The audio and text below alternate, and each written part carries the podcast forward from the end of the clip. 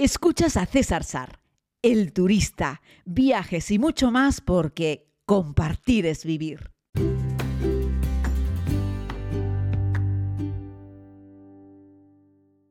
Muy buenos días, bienvenidos a todos y a todas, querida comunidad. Les hablo desde la isla de Tenerife.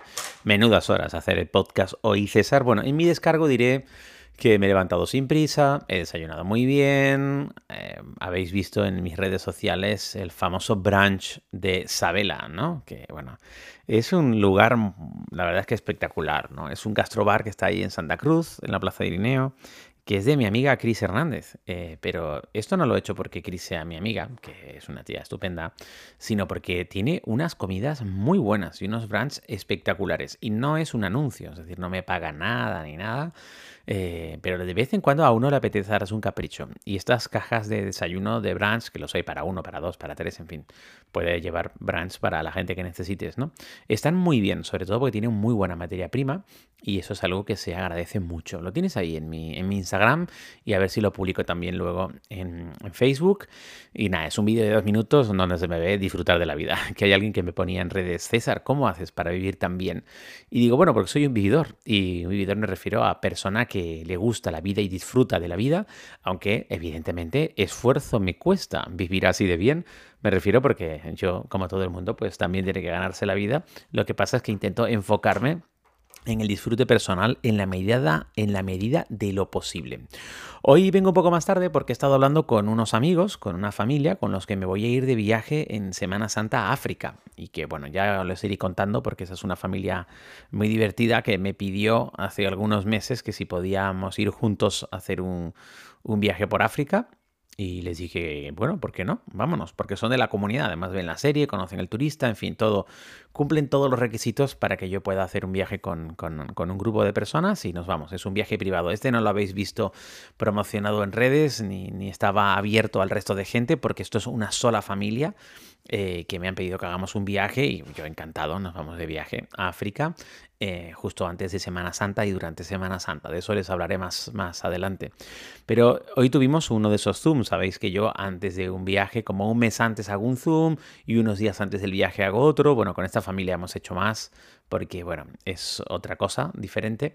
Y hoy estábamos viendo lo que piden los países. Sabéis que los países están eh, haciendo unas cada vez menos restricciones y menos peticiones, pero ahora estamos en una fase en la que empieza a producirse un montón de dudas, ¿no? Dudas con respecto a eh, lo que piden y cómo se interpreta lo que piden. Eh, por ejemplo, hay países que te están diciendo, vale, para entrar ya no hace falta una PCR o un antígeno si estás completamente vacunado que se considera completamente vacunado. No digo lo que tú piensas, no digo lo que tú crees, no digo lo que dice tu médico del centro de salud, digo lo que está escrito en un papel. Pues en España no hay ningún papel oficial legal que diga eh, que es. En teoría es una pauta completa de vacunación, son dos dosis y se entiende que la tercera es refuerzo. Pero eso tampoco está en un papel, no lo puedo poner negro sobre blanco. Entonces hay países ahora que te están diciendo pauta completa. Hay países que sí detallan, ¿no? Por ejemplo, creo que Israel te dice pauta completa son 3 de 3, no vale con 2 de 2, ¿vale? Pero pauta completa es 2 de 2 y si han pasado más de 9 meses desde la última dosis, ¿eso está caducado o no? Lo digo porque en el certificado que emiten en España de vacunación no pone en ningún sitio que caduque a los 9 meses después de la última vacuna. Pero hay países que sí te piden que haya pasado un tiempo después de la última vacuna, pero hay países que no, que simplemente dicen pauta completa. No te dicen si más de nueve meses de la segunda vacuna, si la tercera dosis es un refuerzo o se considera también pauta. Y claro, el problema de esto es que luego lo dejas a la interpretación del humano que está en el aeropuerto que tiene que hacer cumplir la norma en nombre de la aerolínea. Así es que nada, es un lío monumental. Lo que hemos hecho es mandarle un email a la aerolínea preguntándole, oye, cuando estemos en Madrid para volar a nuestro destino, ¿ustedes qué nos van a pedir a día de hoy? ¿no? Porque en este lugar al que vamos, en este país, han rebajado las condiciones, ya te digo, han quitado PCR y antígenos y lo han dejado solo en certificado. Pero claro, hay gente que tiene el certificado más antiguo, es decir, que tiene un certificado con la segunda vacunación más de nueve meses. Pero si te pones la tercera, ya está la tercera con menos de 14 días para la salida. Es un jaleo, es un lío monumental. Es decir, muchas veces les digo, hay que leer, leer, leer para tenerlo claro. Pero hay veces que ni leyendo lo tienes claro porque quienes redactan esos documentos oficiales tampoco lo explican. Entonces, ¿qué pasa? Si tú te plantas allí con dos dosis, pero sin antígenos ni PCR, pero la segunda dosis tiene más de nueve meses, en teoría les podrías luchar y decir, mire, usted en el papel no ponía que tenía que tener una tercera dosis o que la segunda fuese en menos de nueve meses. Usted eso no lo pone por ningún lado. Pero claro, eso se lo estás discutiendo a quién? Al humano de la aerolínea que está en el handling del aeropuerto. Al famoso handling del aeropuerto en Madrid. El de Iberia en Madrid. que ya sabéis, ¿no? Es, es famoso el handling de Iberia en Madrid.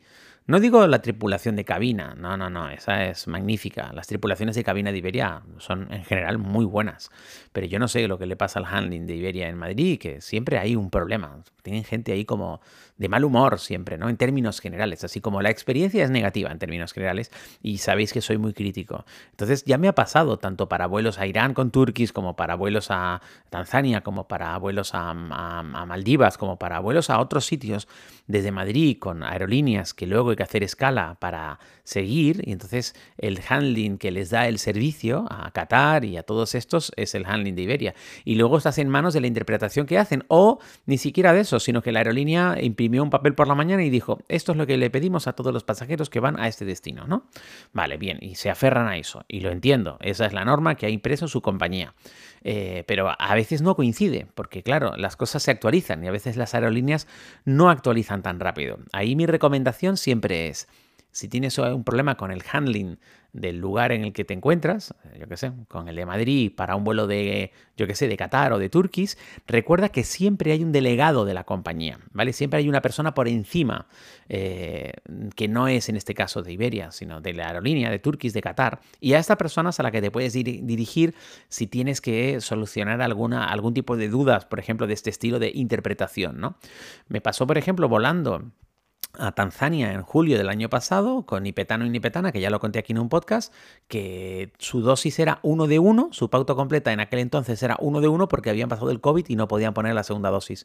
Pero interpretaba a la persona de Iberian Handling que pauta completa eran dos de dos, pero en ningún papel ponía uno de uno o dos de dos, ponía pauta completa en función de las circunstancias de cada persona y el país desde el que viaja. Pero claro, como siempre digo, ese es un problema que queda a la interpretación y ahí es donde estás perdido. Porque claro, si el que manda es el que interpreta y te puede dejar en tierra porque interpreta que eso no es así, tú te fastidias. Sí, a él le da igual. A cambia de turno, sigue para allá, pero tú eres el que te has quedado sin volar, sin viajes, sin vacaciones, etcétera, ¿no? Y luego vete a llorar, ¿no? A reclamar, a presentar una documentación, en fin, todo lo que tú quieras. Pero a ti te han fastidiado el viaje por un problema de interpretación. Así es que mi recomendación cuando hay dudas es que no dejes espacio para la interpretación y que seas más conservador. Es decir, que no vayas por los pelos.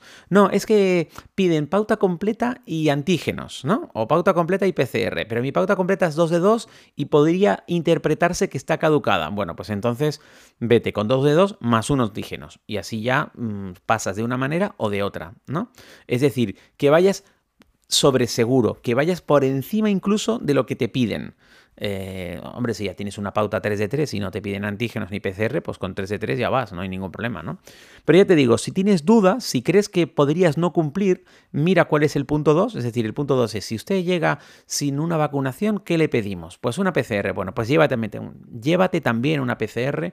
No vaya a ser que tu vacunación no les valga por cualquier cosa, por un tema de interpretación. O mira a ver, porque hay países que las cosas las ponen muy, muy, muy claras, ¿no? Italia, por ejemplo, lo está explicando claramente qué es lo que necesitas. Israel también, Chile también, Estados Unidos también. Hay una serie de países que están detallando muy bien y explicando la opción A, la opción B, la opción C en función de la casuística. Si es usted un vacunado que no sé qué, no sé cuánto, tiene que presentar esto y el certificado de haber pasado a la PCR. Si usted solo puede tener una dosis porque no sé qué, tal. Y entonces te van explicando toda la documentación que necesitas en función de cada caso. Y ahí pues lo tienes más fácil. Se trata de, de leer y tirar para adelante. Y luego tenemos países maravillosos como Islandia, que ya les he contado que han quitado todo tipo de restricción y que no te piden nada, ni certificado certificado, ni PCR, ni nada de nada, ¿no? Lo único que quieren es tu documentación para ver que eres tú y entrar al país y darte la bienvenida y estás ahí caminando con los corderos, los glaciares, las, cataratas, en fin, las aguas termales y disfrutar del país y ya han superado todo ese tema que la verdad yo tengo ganas ya de superar toda esta historia porque es un poco cansino ver cómo estamos siempre con la misma historia de si PCR, si antígenos, si certificados y de cuándo es el certificado, de cuándo no, cuando ya estamos prácticamente ¿no? Eh, asumiendo todo esto y superándolo y sobre todo porque la inmensa mayoría de los países están quitando restricciones o cada vez tienen menos restricciones, son más laxos con las cosas que te están pidiendo para, para, viajar al destino. Así es que bueno, espero que el resto de Asia siga abriendo, que van despacito, muy despacito. Es decir, los chinos siguen poniendo un montón de trabas, Japón sigue cerrado, en fin, hay un montón de países en Asia que están poniendo problemas, sin embargo los australianos pues ya abren, eh, me alegro mucho. Eh, y bueno, la mayoría de los países OCDE desarrollados, sobre todo de la zona eh, oriental, occidental, perdón, están abriendo. Lo que no entiendo es a qué están esperando países como Japón, por ejemplo, para abrir completamente, ¿no? Tailandia ya sabéis que ha abierto, aunque piden algunos requisitos, pero el resto de países del entorno siguen chapados. así es que tenemos mono de viajar a Asia que abran, por favor, que estamos deseando subirnos a un avión e ir a alguno de esos rincones del mundo donde se come tan bien. un abrazo muy grande, feliz domingo para todos, espero que se encuentren fenomenal. Yo aquí en la isla de Tenerife por unos días, aunque el jueves de la próxima semana me voy a La Palma, a la isla bonita, pero esa será una historia que les cuente más adelante.